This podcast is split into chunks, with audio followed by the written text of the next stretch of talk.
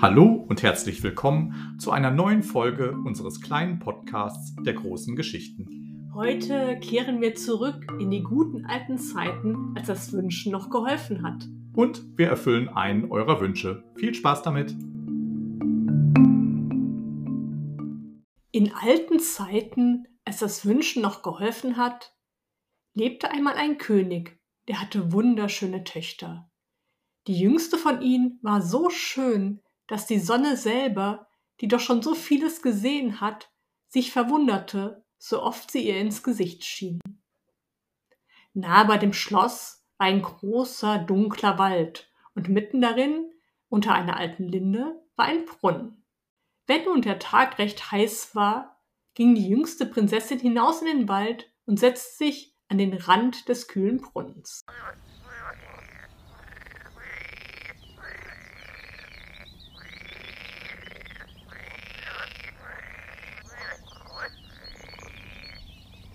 Und wenn sie Langeweile hatte, nahm sie eine goldene Kugel, warf sie in die Höhe und fing sie wieder auf. Das war ihr liebstes Spiel.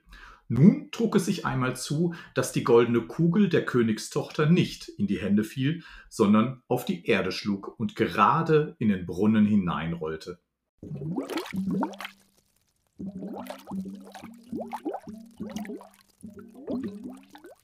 Die Königstochter folgte ihr mit den Augen nach aber die Kugel verschwand und der Brunnen war tief, so tief, dass man keinen Grund sah. Da fing die Prinzessin an zu weinen und weinte immer lauter und konnte sich gar nicht mehr trösten.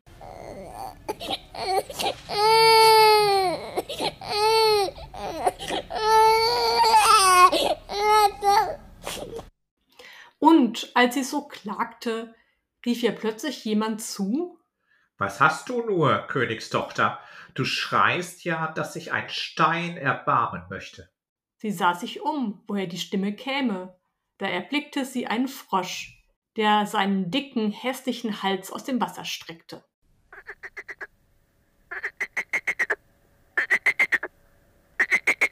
Ach, du bist's, alter Wasserpatscher. Ich weine über meine goldene Kugel, die mir in den Brunnen hinabgefallen ist. Sei still und weine nicht. Ich kann wohl Rat schaffen. Aber was gibst du mir, wenn ich dein Spielzeug wieder heraufhole? Was du haben willst, lieber Frosch, meine Kleider, meine Perlen und Edelsteine und auch noch die goldene Krone, die ich trage.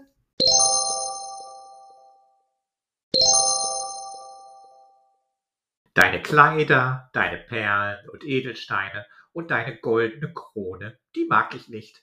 Aber wenn du mich lieb haben willst und ich dein Geselle und Spielkamerad sein darf, wenn ich an deinem Tischlein neben dir sitzen und von deinem goldenen Tellerlein essen, aus deinem Becherlein trinken, in deinem Bettlein schlafen darf, dann will ich hinuntersteigen und dir die goldene Kugel heraufholen.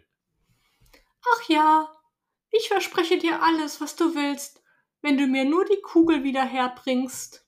Sie dachte aber, der einfältige Frosch mag schwätzen, was er will. Der sitzt doch im Wasser bei seinesgleichen und quakt und kann keines Menschen Geselle sein.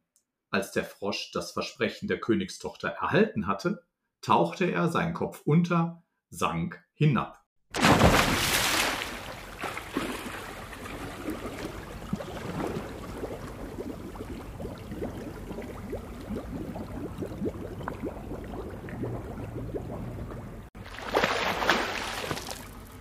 Über ein Weilchen kam er wieder heraufgerudert, hatte die Kugel im Maul und warf sie ins Gras. Die Königstochter war voller Freude, als sie ihr schönes Spielzeug wieder erblickte, hob es auf und sprang damit fort.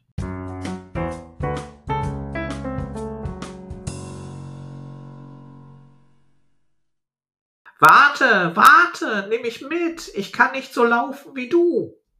Aber was half es ihm, dass er sein Quark, Quark so laut nachschrie, wie er nur konnte? Sie hörte nicht darauf, eilte nach Hause und hatte den Frosch bald vergessen.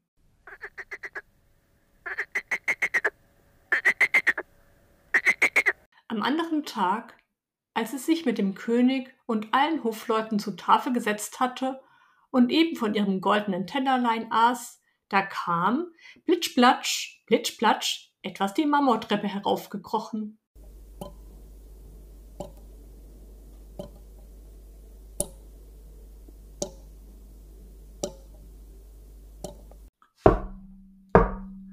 Königstochter, Jüngste, mach mir auf. Sie lief und wollte sehen, wer draußen wäre. Als sie aber aufmachte, saß der Frosch vor der Tür. Da warf sie die Tür hastig zu, setzte sich wieder an den Tisch, und ihr war ganz ängstlich zumute. Der König sah wohl, dass ihr das Herz gewaltig klopfte und sprach Mein Kind, was fürchtest du dich? Steht etwa ein Riese vor der Tür und will dich holen? Ach nein, es ist kein Riese, sondern ein garstiger Frosch. Was will denn der Frosch von dir?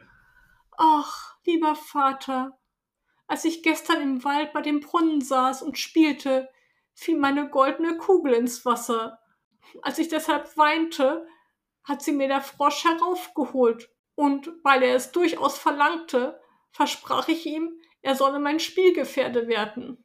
Ich dachte aber nimmermehr, dass er aus seinem Wasser käme. Nun ist er draußen und will zu mir herein. Da klopfte es zum zweiten Mal. Und eine Stimme rief Königstochter Jüngste, mach mir auf. Weißt du nicht, was gestern du zu mir gesagt? Bei dem kühlen Brunnenwasser, Königstochter Jüngste, mach mir auf. Da sagte der König, was du versprochen hast, das musst du auch halten. Geh nur und mach ihm auf. Sie ging und öffnete die Tür. Da hüpfte der Frosch herein.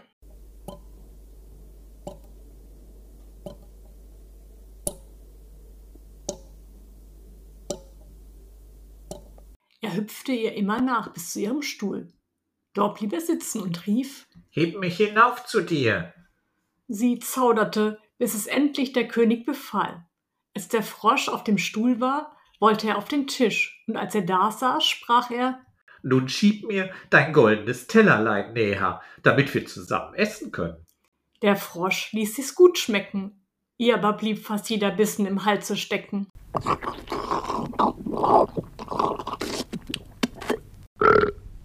Endlich sprach der Frosch Ich habe mich satt gegessen und bin müde. Nun trag mich in dein Kämmerlein und mach dein seidenes Bettlein zurecht. Die Königstochter fing an zu weinen.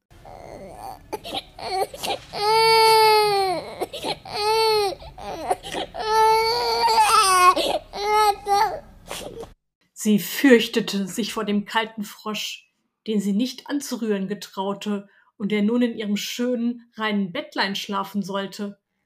Der König aber wurde zornig und sprach Wer dir geholfen hat, als du in Not warst, den sollst du hernach nicht verachten. Da packte sie den Frosch mit zwei Fingern, trug ihn hinauf in ihr Kämmerlein und setzte ihn dort in die Ecke.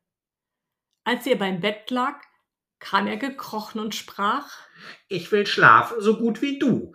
Heb mich hinauf, oder ich sag's deinem Vater. Da wurde sie bitterböse, holte ihn herauf und warf ihn gegen die Wand.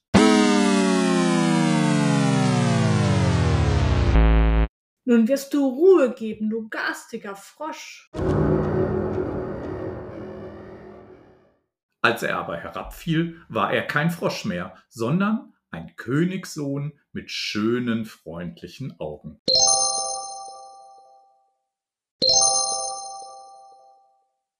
Der war nun nach ihres Vaters Willen ihr lieber Geselle und Gemahl. Er erzählte ihr, er wäre von einer bösen Hexe verwünscht worden, und niemand hätte ihn aus dem Brunnen erlösen können, als sie allein, und morgen wollten sie zusammen in sein Reich gehen. Und wirklich, am anderen Morgen kam ein Wagen herangefahren, mit acht weißen Pferden bespannt.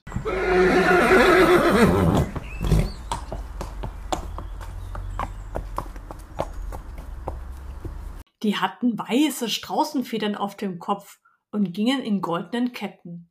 Hinten auf dem Wagen aber stand der Diener des jungen Königs. Das war der treue Heinrich. Der treue Heinrich hatte sich so gekränkt, als sein Herr in einen Frosch verwandelt worden war, dass er drei eiserne Bänder um sein Herz hatte legen lassen, damit es ihm nicht vor Weh und Traurigkeit zerspringe. Der Wagen sollte nun den jungen König in sein Reich holen. Der treue Heinrich hob ihn und seine junge Gemahlin hinein, stellte sich wieder hinten hinauf und war voll Freude über die Erlösung seines Herrn.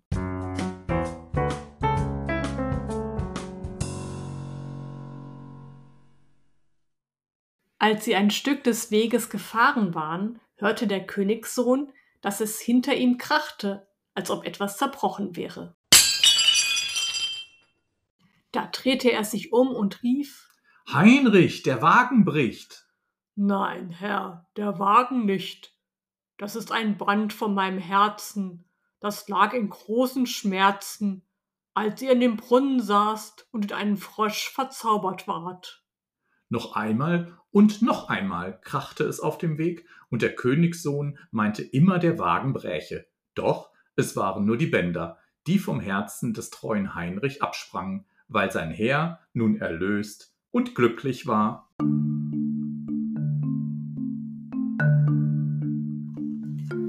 Und ich habe die ganze Zeit drauf gewartet, dass sie ihn endlich küsst, den Frosch.